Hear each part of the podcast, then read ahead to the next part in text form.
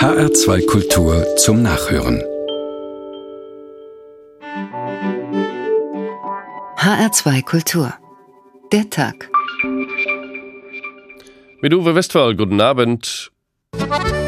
Wir schreiben das Jahr 50 vor Christus. Ganz Gallien ist von den Römern besetzt. Das Land braucht Beruhigung, Aussöhnung und Zusammenschluss. De rassemblement. Ave, Gaius Bacchus, war deine Ernte gut? Sie war es, o Virus.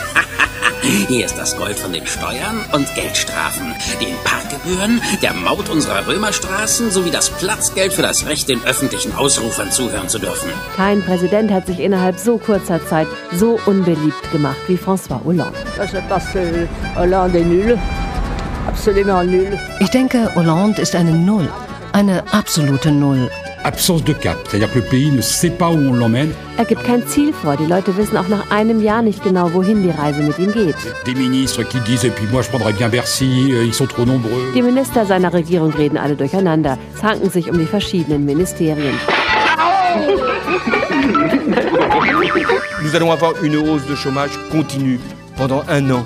Wir werden noch ein weiteres Jahr höhere Arbeitslosenzahlen bekommen. Es wird schwierig werden. Für Familien, Unternehmen und ganze Landstriche. Kinder, römischer Besuch ist da.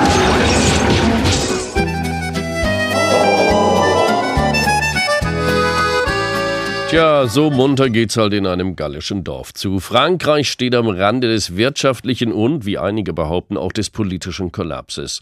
Die Stichworte dazu Arbeitslosigkeit, Reformunfähigkeit und nun noch eine Rezession. Dabei hat das Land doch so vieles, was vor allem Urlauber so schätzen. Lebensstil, 5500 Kilometer Strände, Mode, ein mediterranes Klima, gutes Essen und, jetzt ganz aktuell, einen neuen Asterix-Band. Die Popularität des Heftchens übersteigt bei weitem die des Präsidenten Hollande, der leider nichts von den cleveren Kerlchen Asterix und Obelix hat.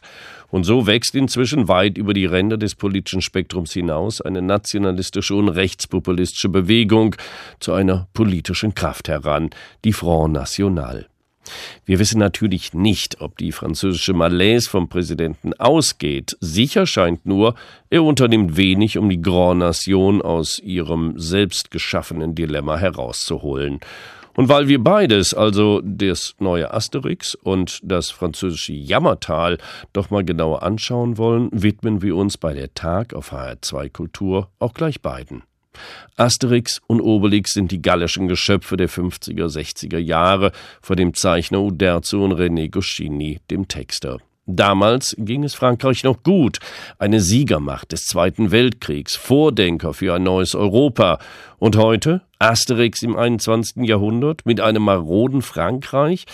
Was könnte Präsident Hollande von den schlauen Galliern lernen, Rainer Dachselt? Ils sont tout bêtes, je suis leur chef, jammert der römische Offizier. In der deutschen Version, sie sind alle so dumm und ich bin ihr Chef. Eine Seelenlage, die nicht nur François Hollande bekannt sein dürfte. Dieser Stoßseufzer fasst einen ganzen Tisch voller Bücher über Führungskräfte und Untergebene brillant zusammen.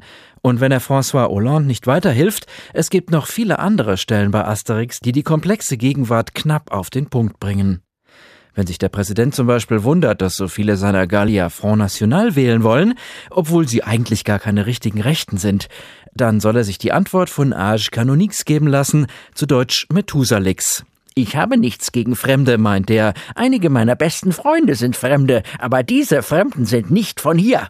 Und wenn Hollande dann immer noch über die Anziehungskraft von Marine Le Pen rätselt, gibt ihm vielleicht zu denken, was die Bewunderer der Kleopatra bei Asterix sagen. Sie hat einen schlechten Charakter, aber eine schöne Nase. Vielleicht verzweifelt der Präsident ja aber auch an der fehlenden Einsicht seiner Landsleute in die eigenen Probleme. Schwer zu ändern, wenn man von einem wie Obelix abstammt, der seit 50 Jahren wiederholt, ich bin nicht dick, ich bin nicht dick. Hollands Rolle ähnelt da sehr der von Majestix, der mit seinen langen Reden selten bei den Galliern durchdringt und von seiner engsten Umgebung ständig fallen gelassen wird und seufzt. Ich fühle mich manchmal müde, so müde. Wenn man die französischen Medien verfolgt, scheinen die Franzosen ihren Präsidenten allerdings mit einer anderen Asterix-Figur zu identifizieren, mit Gaius Überdruss, dem Präfekten von Lutetia, der sich ständig hängen lässt und dazu murmelt, Je me sens la la la, auf Deutsch, ich fühle mich schlapp, schlapp, schlapp. Das ist aber ein Römer und deswegen kein gutes Vorbild für François Hollande. Wenn man so etwas auf sich sitzen lässt, kriegt man schnell eine üble Nachrede wie Salamix in Asterix auf Korsika. Bevor der etwas kapiert, könnte man seinen Esel mit reifen Feigen totwerfen. Nein, Hollande muss sich schleunigst neu erfinden, anders auftreten, entschlossen wie Obelix vor dem Palast Cäsars. Ich habe eine Idee. Wir gehen da rein, hauen alles zusammen, holen den Lorbeerkranz und hauen wieder ab. Davon rät allerdings Asterix selber dringend ab. Vielleicht wäre es besser, wenn der Präsident mal eine kleine Auszeit nimmt. Gute Ausreden gibt's en masse bei Asterix. Ich habe noch einen Hinkelstein auszutragen oder ich muss noch eine halbe Platte putzen.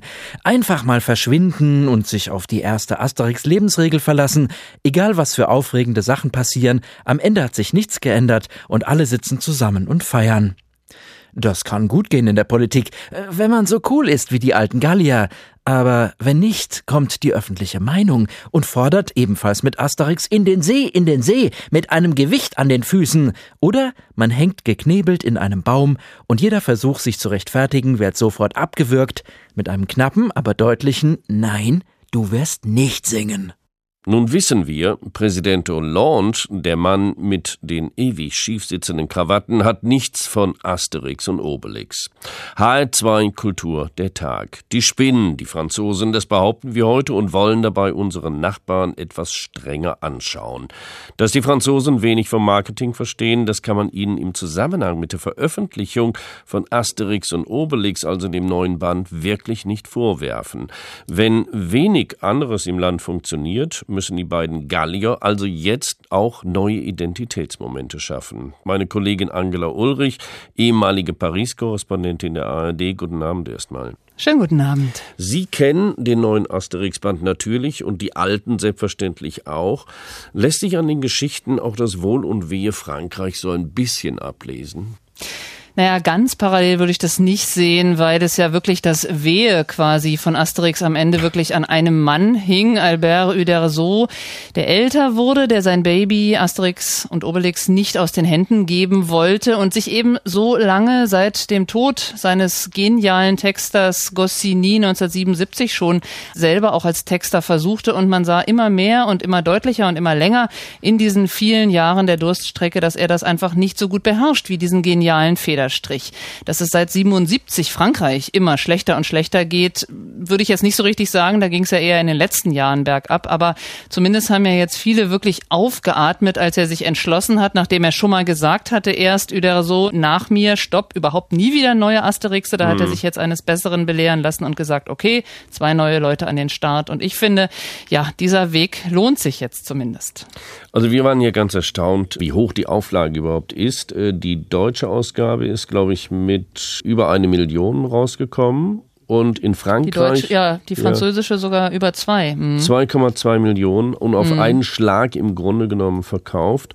Das war ja wirklich ein Marketing-Coup der ersten Güte, ne? Ganz genau, aber das ist ja auch eine Gelddruckmaschine, dieser Asterix. Deswegen ist es so nötig, dass da eben auch neue Ideen reinkamen. Und ich finde, es hat jetzt bei dem neuen Asterix bei den Pikten, wo eben nach alter Manier dieses schlagkräftige Duo wieder auf ferne Reisen geht zu einem Volksstamm, den Schotten im hohen Norden Englands und eben auch dort Unterdrückten hilft. Da ist wieder viel Revolution dabei.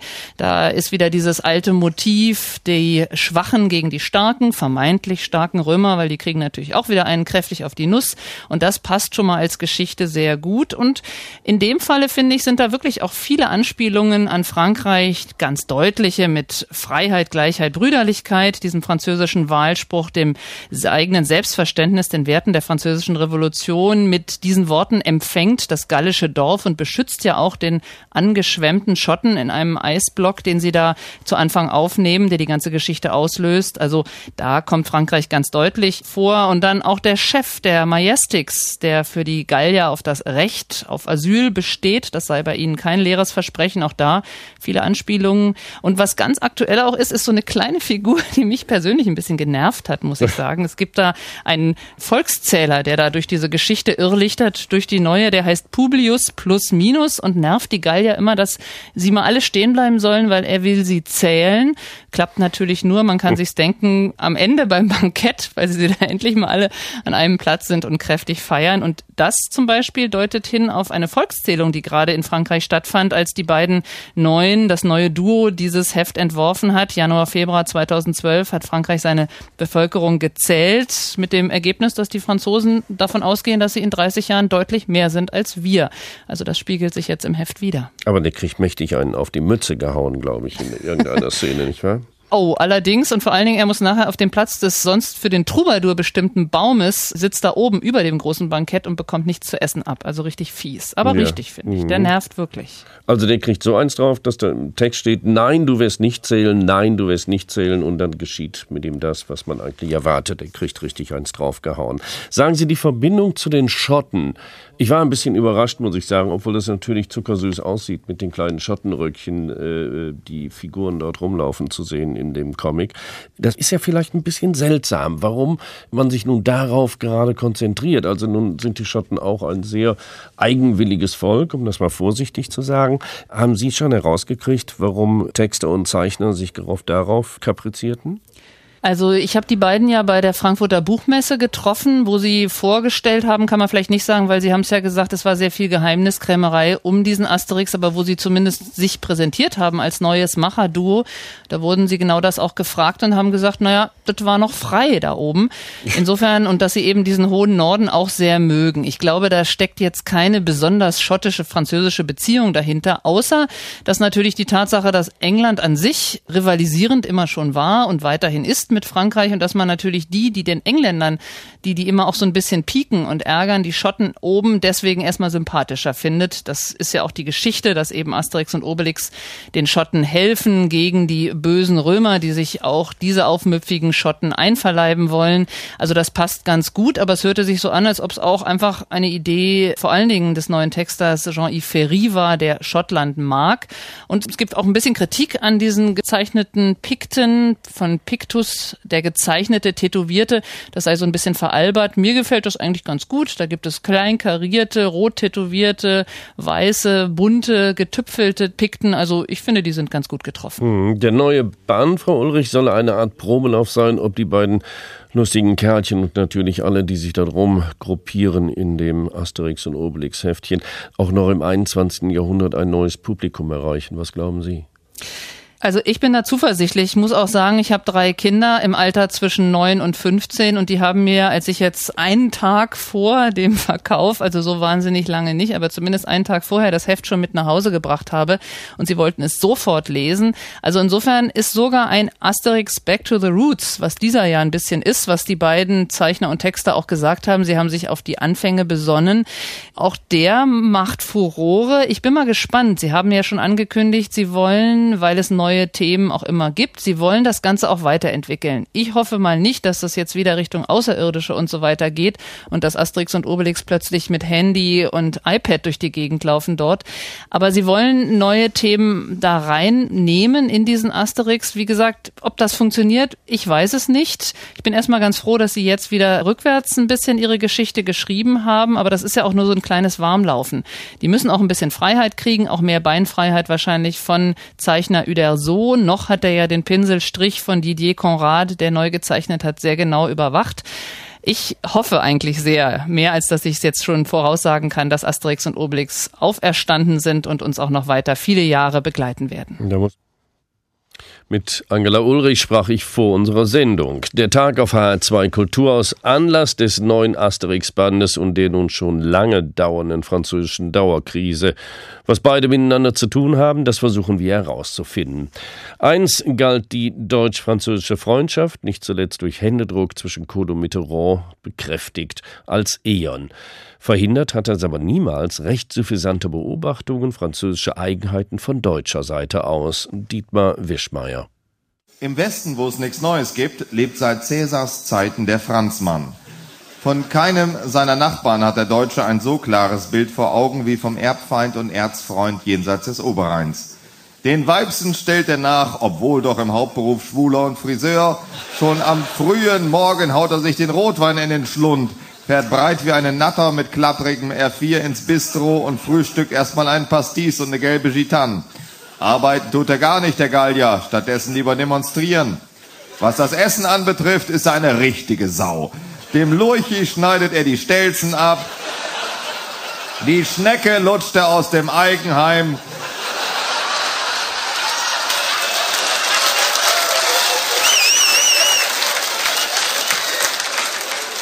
Und den Käse frisst er erst, wenn er nach der eigenen toten Oma riecht. Ist doch gemein, nicht? Aber immer wieder hübsch anzuhören von Dieter Wischmeier.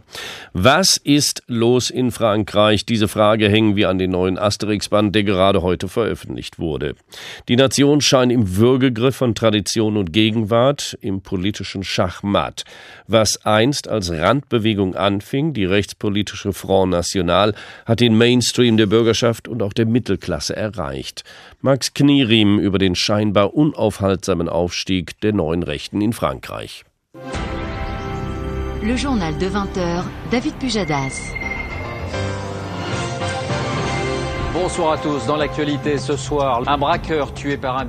Am Abend des 11. September flimmern Bilder aus Nizza über die französischen Fernsehschirme. Ein Juwelier libanesischer Herkunft ist ausgeraubt worden und hat daraufhin Selbstjustiz ausgeübt.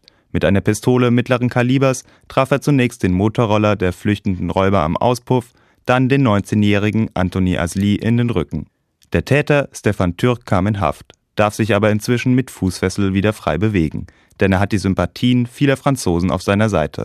Zu einer Solidaritätskundgebung im Zentrum der Stadt strömten 1000 Bürger, darunter auch Nizzas Bürgermeister Christian Estrosi. Der gehört der konservativen UMP an, die auch prompt einen Gesetzesvorschlag erarbeitete, um den Tatbestand der Notwehr im französischen Recht tiefer zu verankern. L'article 33 du Code pénal suisse et 33.2 du Code pénal allemand sont pour moi une véritable référence. Die Paragraphen zur Notwehr im schweizerischen und deutschen Strafgesetzbuch sind für mich gute Grundlagen, um zu entscheiden, ob es sich um eine vorsätzliche Tötung handelt oder nicht. Vor allem muss belegt werden, ob die Reaktion des Täters gerechtfertigt war, wenn die vorangegangene Handlung des Opfers Auswirkungen auf seinen mentalen und physischen Zustand hatte. Sagte Estrosi der Online-Abteilung der Tageszeitung Le Figaro. Estrosi geriert sich als beinharter Verfechter von Recht und Ordnung. Das muss er auch, denn die Konkurrenz schläft nicht. 200 Kilometer westlich von Nizza in Marseille traf sich wenige Tage nach dem Vorfall der Front National zur Sommeruniversität. Für die Parteiführerin Marine Le Pen ist die ganze Angelegenheit eine Steilvorlage. Sie solidarisierte sich vor den anwesenden Journalisten mit dem Juwelier Stefan Türk. Sie fühlen sich nicht mehr sicher auf ihrem eigenen Territorium. Sie fühlen sich nicht einmal mehr geschützt durch die Staatsgewalt. Daher kommt die Sympathie für diesen Mann. Man kann nicht leugnen, dass es bei der Sache einen Toten gegeben hat. Aber dieser Mann ist zum Symbol geworden für die Verbitterung, ein Symbol für die Folgen der zu großen Nachgiebigkeit des Staates. Interessant daran ist, dass es sich bei Stefan Türk selbst um einen Migranten handelt. Das zeigt, Marine Le Pen versucht sich im Gegensatz zu ihrem Vater als gemäßigte Rechte darzustellen. Zwar bleibt illegaler Aufenthalt für die Rechtspopulistin ein Verbrechen, der kleine, hart arbeitende Migrant vom Laden nebenan hingegen taugt ihr durchaus als Symbolfigur der Aufrechten. Schuld an den Zuständen ist für sie die Kuschelpolitik der Konservativen und Sozialisten. Schluss damit, auch mit dieser Pseudopädagogik von Madame Taubira. Und hoffentlich hört sie euch. Allein der Name der Justizministerin Christiane Taubira ruft bei der Anhängerschaft des Front National ein Pfeifkonzert hervor. Le Pen gilt hier als letzte Verfechterin einer Politik der harten Hand gegenüber der Kriminalität, die sich von maroden Vorstädten aus in ganz Frankreich ausbreitet. Dabei fischt sie vor allem in den Gewässern der konservativen UMP. Zuletzt erteilte sie Plänen einer Absage, im Europaparlament eine gemeinsame Fraktion mit Rechtsextremen à la Jobbik aus Ungarn oder Rizi Avgi aus Griechenland zu bilden. Sie will als gemäßigte Rechte gelten und damit hat sie Erfolg. Die letzten Umfragen zur Europawahl sehen den Front National mit 24 Prozent als stärkste Partei, vor der UMP mit 22 Prozent. Die regierenden Sozialisten liegen mit 19 Prozent abgeschlagen auf Platz 3. Michaela Wiegel, Korrespondentin der Frankfurter Allgemeinen Zeitung in Paris. Guten Abend. Guten Abend. Sie beobachten die Front National schon eine ganze Weile. Welchen politischen Wandlungsprozess hat die Organisation mit der Parteiführerin Marine Le Pen durchlaufen? Sie ist jünger geworden, hübscher vielleicht auch, aber vor allen Dingen salonfähiger. Marine Le Pen hat überhaupt kein Interesse an schlechten Witzen über das Dritte Reich, über ähm, sie hat kein Interesse an antisemitischen Äußerungen und sie achtet strikt darauf, dass auch dieses rechtsextreme Image, das ihrer Partei anhaftete, ähm, dass dieses Image verloren geht. Sie hat zum Beispiel ähm, Skinheads ausschließen lassen. Ähm, sie ähm, hat gerade kürzlich ähm, eine Parteifreundin suspendiert, die äh, Christiane Taubira, die eben genannte Justizministerin, mit einem Affen verglichen hatte. Sie geht also hart gegen alle vor, die in die Nähe der extremen Rechten gerückt werden können oder äh, tief in der extremen Rechten äh, sich befinden. Und ähm, sie sagt auch, sie sei nicht rechts, rechtsextrem. Ähm, das empfinde sie als Beleidigung, wenn sie so bezeichnet werde. Frau Wiegel, was sind denn dann die wirklichen politischen Zugfaktoren, die die neue Front National so wirksam macht? Zum einen ist es der Frust über die regierenden Sozialisten. Man muss sich daran erinnern, dass ja nicht François Hollande gewählt wurde, sondern Nicolas Sarkozy abgewählt wurde. Das ist natürlich ein fundamentaler Unterschied. Und die Franzosen in einer großen, in der großen Mehrheit sind doch Tag von Tag zu Tag immer enttäuschter darüber, welchen Mann sie in den Élysée-Palast geschickt haben. Und ähm, die ehemalige Präsidentenpartei, die UMP, ist ja dabei, sich selbst zu zerfleischen. Sie ist in einem Machtkampf ähm, gefangen und es bleibt als Alternative Marine Le Pen. Mhm. Stimmt es denn auch, dass solche rechtspolitischen Ideen auch immer größere Teile der Bevölkerung erreichen? Man spricht in Frankreich von einer Lepenisierung der Köpfe. Mhm. Ähm, das ist in Umfragen nachgewiesen worden, dass sozusagen das Gedankengut des Front National oder der Le Pens, wie auch immer man es nennen will, dass dieses Gedankengut in der Tat immer mehr Anklang findet. Wobei ähm, auch dies natürlich daran liegt, dass ähm, François Hollande einen sehr stark linkslastigen Wahlkampf geführt hat und dann doch auch eine sehr stark linkslastige Regierungsbilanz bislang aufweisen kann. Man denke an die Reichensteuer, man denke ähm, man denke an alle plakativen Äußerungen, ähm, die er und seine Regierungsmitglieder ähm, bislang äh, mit Ausnahme vielleicht von Innenminister Walz ähm, äh, aufgezeigt haben. Nun ist es eine Seite, äh, dass man sich gegen etwas ausspricht, aber gibt es auch eine Programmatik, äh, zum Beispiel in Bezug auf Europa? Äh, was, was möchte äh, Marine Le Pen dort erreichen und wie kommt sie dann an neue Wählerschichten ran? Europa ist vielleicht Marine Le Pens schwächster Punkt, denn äh, sie plädiert ganz klar für einen Ausstieg aus dem Euro. Sie glaubt nicht, dass äh, der Euro eine Zukunft hat. Das ist ein Vorschlag, der vielen Franzosen noch Angst macht.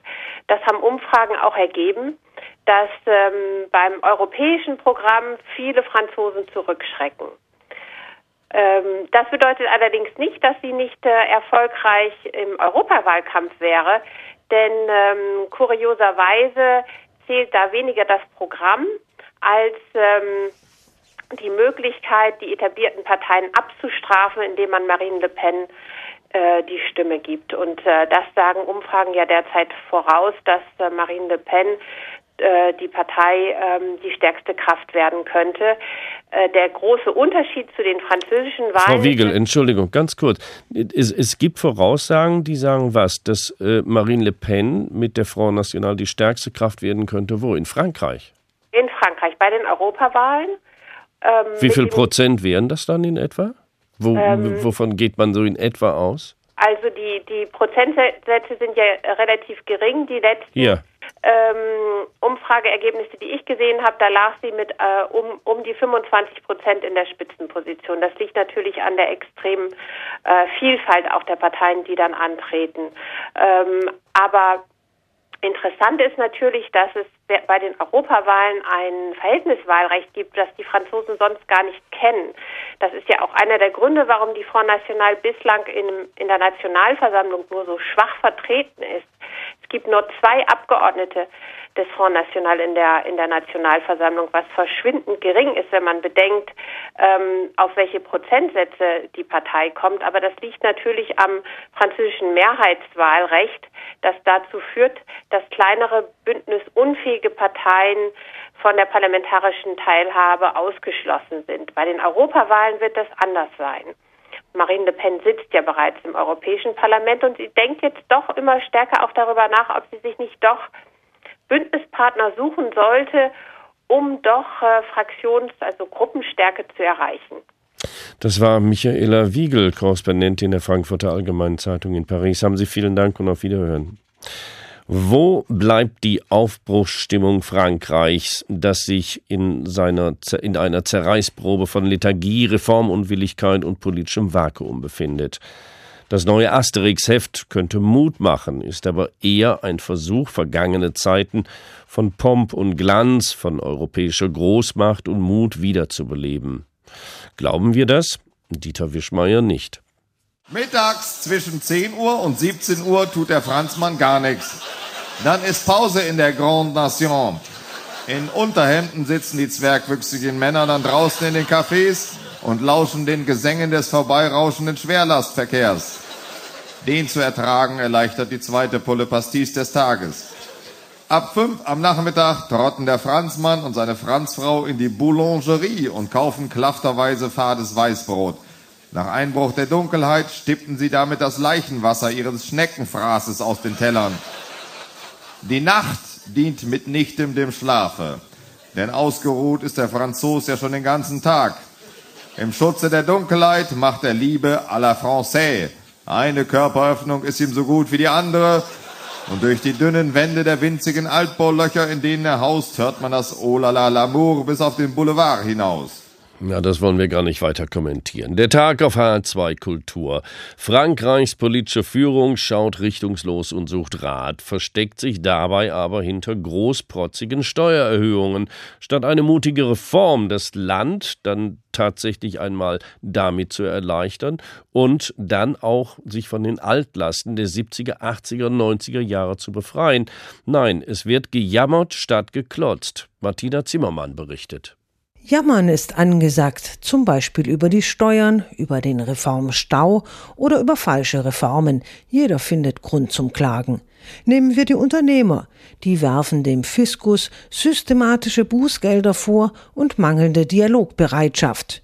Die Umfrage unter den Mitgliedern des Unternehmerverbandes untermauert die Pariser Tageszeitung Figaro mit Zitaten. Die Regierung habe als Geistesblitze nur neue Steuern erfunden, jammert ein Unternehmensberater. Ein anderer klagt, dass er seine zwei Angestellten seit einem Jahr entlassen habe, dass aber die Sozialversicherung erst nach vier Einschreibebriefen ihre Forderungen endlich eingestellt habe. Ein Unternehmer ruft sogar zum Streik auf gegen Behörden und Fiskus. Ein-Mann-Betriebe und Ich-AGs, die in dieselbe Kerbe schlagen, finden ein Echo in den Medien. Die gerade verkündeten Maßnahmen zur Vereinfachung der Behördengänge hingegen scheinen kompliziert, zu nuanciert. Einträglicher ist es da, von Steuerflüchtlingen zu jammern. Der konservative Figaro berichtete gestern von einem starken Wachstum der Zahl der Auswanderer. 2011, kurz vor der Wahl von Präsident Hollande, waren 35.000 Auswanderungen zu vermelden, ein Plus von 62 Prozent. Führende Oppositionspolitiker wiederholen vorwurfsvoll die Klage von den Steuerflüchtlingen. Dass Manager in USA oder in England Arbeit finden und Studenten Berlins sexy, wird gar nicht erst in Erwägung gezogen. Die konservative Opposition ist zerstritten wie nie, zerrissen von inneren Machtkämpfen. Und inhaltlich fällt ihr nur das Recycling von Themen des rechtsextremen Front National ein. Ach ja, und der Front National soll sich auf steilem Erfolgskurs befinden für die bevorstehenden Gemeinde- und Europawahlen im nächsten Jahr. Die Franzosen sind die depressivste Nation der Welt. Mit fünf Millionen Konsumenten von Antidepressiva sind sie Spitzenreiter. Ein Viertel der Franzosen soll im vergangenen Jahr Psychopharmaka genommen haben. Schauspieler Depardieu wanderte wegen der schlechten Stimmung zuerst nach Belgien und später nach Russland aus. Nirgendwo ist man pessimistischer als in Frankreich. Der Philosoph Alain Finkielkraut macht die unglückliche Identität für sein Leid mit Frankreich verantwortlich. Ein unglückliches Buch von 230 Seiten. In sechs Kapiteln beweint der Philosoph die Identität der einstigen Grande Nation, in der es früher, als alles noch besser war, weder Halal-Fleischer gab noch Cybercafés mit arabischen Namen. Nicht einmal der Sieg der französischen Nationalelf über Australien mit 6 zu 0 hebt die miese Laune. 82 Prozent der Franzosen haben eine schlechte Meinung von der Equipe de France. Die Umfrage wurde zwar vor dem Spiel durchgeführt, aber am nächsten Morgen veröffentlicht. Drei Viertel des Volkes hat den sogenannten Bleu, den Blauen, ihr Verhalten bei der letzten WM in Südafrika immer noch nicht verziehen. Ob die Mannschaft angesichts eines solchen Mangels an Liebe die Qualifikation überhaupt schafft? Eine Nichtqualifizierung würde zu einem neuen Psychodrama führen. Intellektuelle würden eine Parallele ziehen zwischen dem Zustand der Nationalmannschaft und dem von Frankreich, das sich selbst nicht mehr liebt. Wünschen wir unseren Nachbarn, dass sie sich qualifizieren und wieder fröhlich feiern, wie die Gallier im gallischen Dorf. Tja, eine bittere Bestandsaufnahme von dem, was in Frankreich los ist. Eine depressive Nation, im Fußball klappt nichts mehr. Die Leute ziehen weg, weil ihnen die Steuer zu hoch ist. Ich begrüße jetzt Henrik Utterwe, der stellvertretende Direktor des Deutsch-Französischen Instituts in Ludwigsburg. Guten Abend. Guten Abend. Herr Utterwede, teilen Sie diese doch etwas sehr nüchterne Bestandsaufnahme? Danach ist ja wirklich nicht mehr viel von Frankreich übrig. Ja gut, das sind so Stimmungen. Also das ist übrigens, äh, man, man, musste nicht auf den Herrn Finkelkraut warten, um zu wissen, dass die Franzosen Weltmeister im Pessimismus sind. Das haben schon Umfragen in den letzten Jahren immer wieder erwiesen. Übrigens manchmal äh, unterscheiden sie dann doch, äh, wenn es darum geht, wie geht es dem Land? Ganz schlecht, pessimistisch, alles geht den Bach runter. Wie geht es Ihnen persönlich? Ja, eigentlich dann doch nicht so schlecht. Also äh, das erklärt vielleicht auch, weswegen die Franzosen, die angeblich so pessimistisch sind, wo alles den Bach runtergeht, wo alles in einer Katastrophe endet, diejenigen sind in Europa, die noch am meisten Kinder in die Welt setzen. Da passt was nicht zusammen. Ich würde also davor warnen, äh, solchen äh, äußeren Zeichen zu viel Aufmerksamkeit zu, schenken. Herr Utter, werde ich aus Prinzip halte ich jetzt einfach mal dagegen. Inzwischen benennen selbst konservative Denker in Frankreich, äh, die, die, da wird zum Beispiel die Kur von Gerd Schröder Agenda 20 2010 als Beispiel für Frankreich benannt. Und dann wird gleichzeitig im Nachsatz gesagt, ja, aber das können wir nicht machen, weil wir keinen Staatsapparat haben, der das durchsetzt. Das ist besonders witzig, äh, wenn man weiß, wie, wie, wie, wie stark der zentralistische Staat eigentlich äh, alle Instrumente an sich reißt. Was richtig daran ist, ist Folgendes, dass in Frankreich die, die deutsche Wirtschaft gerade in aller Munde ist und auch die Frage, soll man jetzt eigentlich Schröder-Reform machen oder nicht, äh, ähm, soll man es so machen oder nicht, äh, heiß umkämpft ist mit sehr starken parteipolitischen Grenzen. Und was auch richtig ist, ist, also es ist, wäre Unsinn, Schröder-Reform nach Frankreich zu exportieren. Aber Frankreich benötigt eine Reihe von strukturellen Reformen im Arbeitsmarkt, im Unternehmensrecht, in seinem aufgeblähten äh, öffentlichen äh, Sektor. Das ist richtig. Und was auch richtig ist, keiner traut sich wirklich ran, weil das Meinungsklima in Frankreich sehr, sehr stark besetzt ist. Wir müssen den, das soziale Modell in Frankreich verteidigen, den öffentlichen Dienst verteidigen. Und dann kommt es eben, dass Frankreich 56 Prozent Staatsquote hat, also von jedem Euro, der erwirtschaftet wird in unserem Nachbarland, gehen 96, 56 Cent durch die Umverteilungskassen von Staat und Sozialversicherung. Bei uns ist die Zahl 46. Also Der Unterschied sind etwa 200 Milliarden Euro. Ja, und trotzdem ist dieser Staat nicht sehr viel effizienter als unser, würde ich mal sagen. Es gibt keine wirkliche Gegenleistung für diesen hohen Tribut, den der Staat zollt. Und das kostet Geld und das fehlt den Unternehmen zum Beispiel zu investieren und äh, äh die französische Wirtschaft und die Industrie flott zu machen und Wettbewerbsfähigkeit zu machen. Also Herr Utterwelle, es fehlt ein klares Sparprogramm, wie zum Beispiel die Spanier eins haben, oder mal ein Programm, das sich vielleicht nur einer Problematik widmet, die natürlich große Implikationen hat. Und das ist der Kampf gegen die Arbeitslosigkeit, die ja auch ständig zunimmt.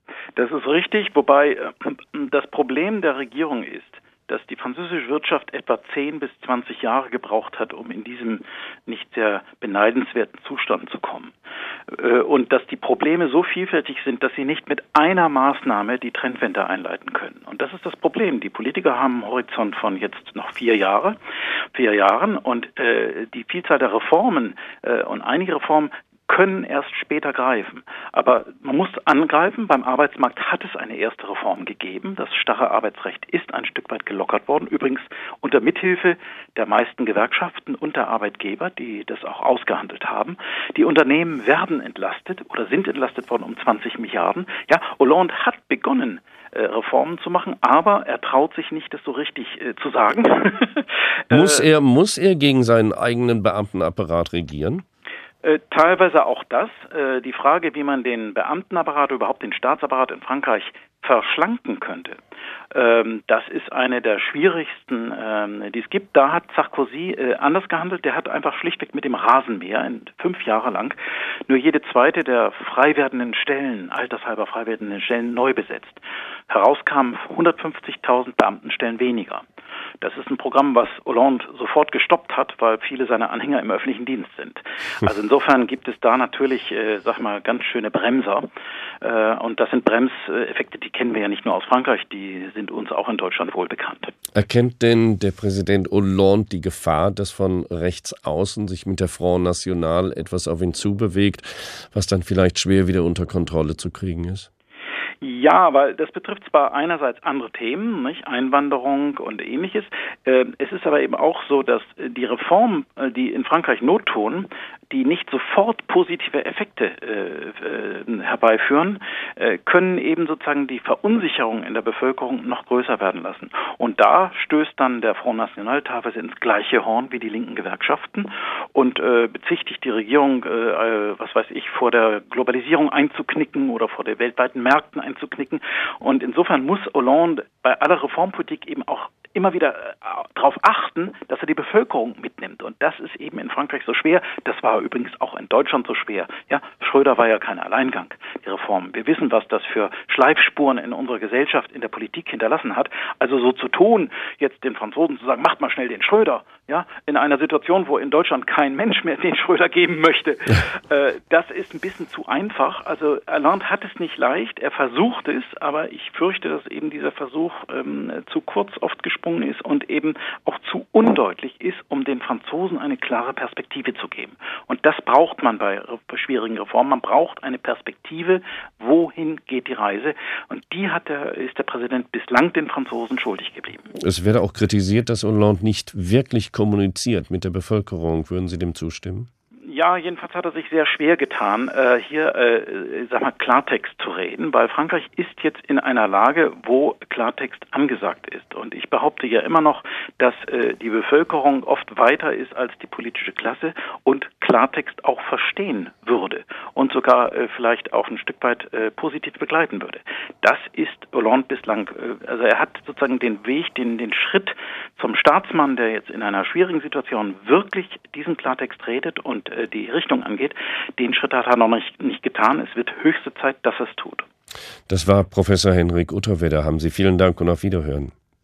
Es lässt sich viel über Frankreich an negativen Themen zusammentragen. Nicht selten ist das auch von der deutschen Position, zumindest der augenblicklichen Stärke aus, recht einfach. Dennoch bleibt, trotz erfolgreicher Marketingkampagne auch für das neue Asterix-Heft, Frankreich hat solch massive Probleme, dass sie auch die Nachbarländer inzwischen erreicht haben. Klischees und Stereotypen dabei zu benennen, das ist schon mit viel Schadenfreude verbunden, meint auch Dieter Wischmeier. Lichtscheu und feige ist er, der Franzos. Verliert im Grunde jeden Krieg, gegen wen auch immer. Vietnam, Algerien und sogar gegen Deutschland, hält sich selber aber jedes Mal für den Sieger. An der Front steht drum auch nicht der Frauenversteher mit der Baskenmütz, sondern die Légion étrangère mit den Kippi Blanc. Franzosenland reicht von der Côte bis zum Atlantikwall, doch Paris herrscht bis ins kleinste Departement hinein. Es ist die Hauptstadt nicht nur vom Franzosenreich, sondern auch von der Liebe. Louis XIV, Robespierre de Sade, allesamt Söhne dieser Stadt, deren Liebreiz sich schließlich auch ein anderer großer menschenfreundlich entziehen konnte, als er am 23. Juli 1940 mit ein paar hunderttausend Sicherheitsbeamten der Stadt der Liebe einen Besuch abstattete und nicht zerstören ließ. Merci, Monsieur le Führer. Tja, diese Referenz durfte natürlich in dieser Sendung auch nicht fehlen. Die Spinnen, die Franzosen, das ist zwar eine leichte Abwandlung eines Zitats aus Asterix und Obelix, aber es könnte stimmen. Frankreich jammert und die Politik, Politik zieht sich auf Pseudoprogramme zurück, die dem Land wenig helfen. Das hat man auch in Brüssel bemerkt, weiß Tom Weingärtner. Die Präsidentschaftswahl hatte François Hollande mit dem Versprechen gewonnen, das Joch des teutonischen Spardiktates abzuschütteln. Das erwartete auch der Präsident des Europäischen Parlaments, Martin Schulz. Ich glaube, es ist klar, wenn ein Land wie Frankreich einen konservativen Regierungschef durch einen sozialistischen Regierungschef ersetzt, das zu einer anderen äh, Tagesordnung führt. Ich glaube, das ist logisch. Schulz behielt insofern recht, als Hollande zu seinem ersten Gipfel eine lange Wunschliste nach Brüssel mitbrachte. Ich möchte, dass wir schon bald über Eurobonds diskutieren, wenn wir über mehr Integration reden, in der Haushaltspolitik, in der Währungspolitik, dann brauchen wir auch neue Instrumente und dazu gehören Eurobonds. Hollands Glaubwürdigkeit wurde indes dadurch beeinträchtigt, dass seine Regierung sich unmittelbar danach jede Einmischung in die Haushaltspolitik der Grande Nation verbat. Zu Anfang tat der Sozialist noch so, als sei er entschlossen, den Stabilitätspakt zu respektieren. Im Frühjahr mussten seine Minister, Währungskommissar Olli Rehn, um Aufschub bitten. Die 3-Prozent-Grenze müsse Paris erst 2015 einhalten. Uh, Entscheidend ist, dass Frankreich diese Zeit nutzt, die Wettbewerbsfähigkeit seiner Wirtschaft zu stärken, die Arbeitskosten zu senken. Der Arbeitsmarkt muss wachstumsfreundlicher werden. Anders als sein Vorgänger Sarkozy, der zwischen den Krisenländern im Süden der Währungsunion und den Sparschweinen im Norden vermitteln wollte, profiliert sich Hollande als Sprachrohr der armen Südländer. Das Wachstum möchten die etwas verächtlich Club Med genannten Länder mit neuen kreditfinanzierten Ausgaben anschieben. Für marode Banken im Süden Europas sollen auch die Steuerzahler im Norden haften. Bei Angela Merkel kommt das nicht gut an, auch wenn sie offene Kritik an der schlappen französischen Performance vermeidet. Der deutsche Bundeskanzler oder die deutsche Bundeskanzlerin und der französische Präsident werden immer gut zusammenarbeiten. Wir sind alle unterschiedliche Menschen und äh, trotzdem äh, finden wir die Wege der Zusammenarbeit. Und wie Sie sehen, äh, haben wir sogar eine Lösung für das Sachproblem gefunden. Die Kanzlerin konnte den Südländern zwar keine neuen Zugeständnisse in der Haushaltspolitik abtrotzen, ließ sich aber auch nicht zu neuen Zusagen bei der Vergemeinschaftung von Schulden überreden. In Brüssel eilt Hollande und seinen Ministern inzwischen der Ruf des Steinzeitsozialismus voraus. Viele haben den Eindruck, dass man in Paris den Anschluss an die globale Entwicklung verpasst und keine Ahnung hat, wie man ihn wiederfinden kann. Als die Kommission im Frühjahr Verhandlungen über ein Freihandelsabkommen mit den USA aufnehmen wollte, warf ihr Wirtschaftsminister Montebourg vor, den Rechtsradikalismus in Frankreich zu begünstigen. Kommissionspräsident Barroso keilte zurück. Es macht keinen Sinn, die Kommission zum Sündenbock für die eigenen Probleme zu machen. Diese Polemik fällt auf ihre Urheber zurück. Ich respektiere Frankreich und Europa und ich finde, die Parolen der linken Souveränisten keinen Deut besser als die der extremen Rechten. In Brüssel macht man die Regierung in Paris indirekt für den Aufstieg der Rechtsradikalen mitverantwortlich, die bei der Europawahl im Frühjahr voraussichtlich mehr Sitze erhalten. Der Front National sei nur deshalb so stark, weil Hollande und seine Sozialisten so schwach seien. Nur wenn es darum geht, international loszuschlagen, werden die Franzosen noch ernst genommen. François said about this issue is pretty similar to what I said. We do work well together. We do have, a, I think, a common analysis. François Hollande und er seien sich einig darüber, was in Syrien getan werden müsse, sagte der britische Premierminister David Cameron im Sommer, bevor die neue Entente Cordiale am Einspruch des britischen Unterhauses wieder zerbrach. So schnell geht das. Der Tag auf HR2 Kultur. Wir sagten zu Anfang unserer Sendung, wir wünschen uns etwas mehr Mut von Asterix und Obelix in der französischen Politik. Dazu kommt, das Erscheinungsbild Frankreichs in Europa sieht schlicht und einfach konzeptionslos aus. Vom Steinzeitsozialismus wird im Zusammenhang mit Hollande gesprochen. Ist der Präsident denn nur ungeschickt oder ist er wirklich so? Das fragte ich die Historikerin und Professorin Hélène Mirat Delacroix glaube ja auf jeden Fall. Also das ist äh, das ist ziemlich äh, traurig, was jetzt äh, passiert bei uns, denn auf der einen Seite hat die Regierung Präsident François Hollande sehr wohl eine Reform äh, insgesamt des französischen Systems vor, aber äh, zugleich auch eine gewisse Angst vor möglichen Reaktionen der französischen Bevölkerung, der französischen Gesellschaft, die als eine blockierte Gesellschaft quasi gesehen wird. Und ich glaube, dass viele der für richtig gehaltenen Reformen, äh, es wird im Allgemeinen eingesehen, überhaupt nicht durchgeführt werden, aus Angst vor irgendeiner starken, gewaltsamen Reaktion des äh, guten französischen Volkes. Und das wirkt dann äh, im Ausland nicht sehr positiv. Da gibt die Regierung den Eindruck, ein bisschen lahm zu sein, ein bisschen schwach zu sein. Und äh, in der Innenpolitik äh, führt es auch zu mehr Protesten, weil die Opposition selbstverständlich ihre Rolle spielt und kritisiert. Aber auch bisherige Wähler äh, der Partie Sozialist äh, fühlen sich enttäuscht. Das bringt natürlich die Frage bei mir hervor, Frau Delacroix, ist der Präsident nur ungeschickt oder ist er wirklich so?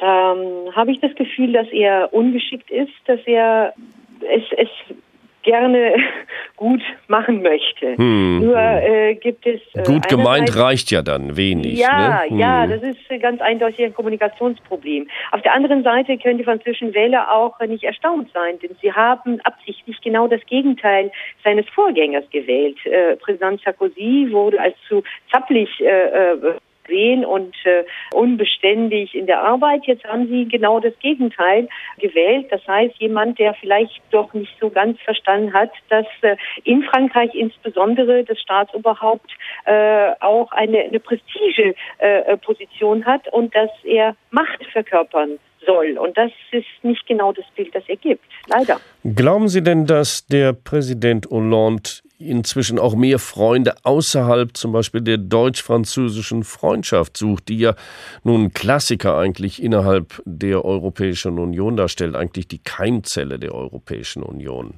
Ja, das glaube ich überhaupt nicht. Nein, das ist auch ein Klassiker, das regelmäßig, das hat auch Deutschland gemacht unter, äh, unter Bundeskanzler Schröder.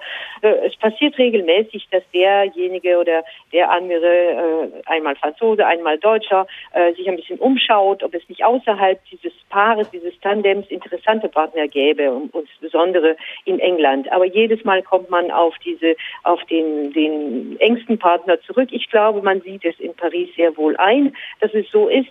Sehr nicht sehr komfortabel ist selbstverständlich die äh, Konstellation derzeit. Das heißt, dass man jetzt nach der Wiederwahl dieser neuen äh, Regierung in, in Deutschland, aber bei der Wiederwahl von Frau Merkel voraussichtlich dann für fast vier Jahre man äh, gezwungen ist, miteinander zu arbeiten. Das heißt, man kann sich nicht so eine andere äh, äh, ähm, Partner erträumen. Insofern äh, ja, ist man vielleicht in, in Paris nicht so ganz zufrieden mit dieser Realität. Aber Macht und Politik, das heißt auch, sich mit der Wirklichkeit abzufinden. Und ich glaube, dass man doch äh, hier keine Zeit verlieren soll mit äh, anderen Partnern. Nun, die, die Wirklichkeit ist ja gerade die, die auch in Berlin auch stört. Jetzt nicht in Berlin, sondern die Berliner an Frankreich. Und die Tatsache, dass antieuropäische Kräfte jetzt vielleicht äh, bei der Wahl äh, im Frühjahr 2014 in größerer äh, Zahl auch im Europäischen Parlament vertreten sein könnten und die Front National immer breitere Wählerschichten erreicht. Das beunruhigt den Nachbarn, also uns in Deutschland.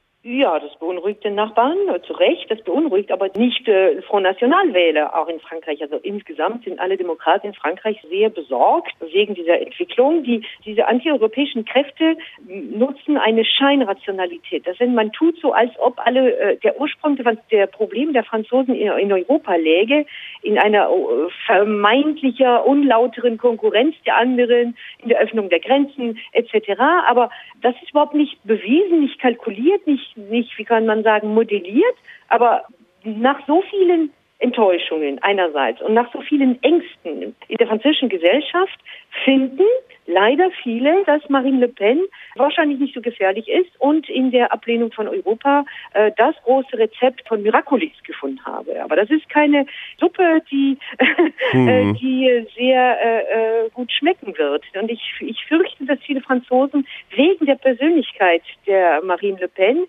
weil es eine Frau ist, sich überhaupt nicht vorstellen, was wie dramatisch äh, das für Frankreich selbst wäre, wenn äh, wenn man ihr folgen würde und äh, ihr äh, äh, vertrauen würde. Aber wie Sie es gesagt haben, die äh, Europawahl ist in Frankreich, aber nicht nur in Frankreich, in, in Belgien, aber auch zum Teil in Deutschland, ist leider die Wahl, wo die Gegner Europas sich da aus spielen quasi und äh, den Eindruck haben, so schlimm ist es nicht, aber da kann man endlich mal seine Meinung sagen über Europa. Das ist eine völlige falsche, mhm. eine völlige falsche Kalkulation. Die ist aber besorgniserregend. Besorgniserregend, das sagte die Professorin, die Sorbonne-Professorin Helene Mirat Delacroix, mit der ich vor unserer Sendung sprach. Und damit ist klar, das neue Asterix ist draußen und alle ahnen es, die Saison ist eröffnet, die Römer und Wildschweine sollten sich fürchten. Vielen Dank fürs Zuhören im Studio Uwe Westphal. Bis dann und tschüss.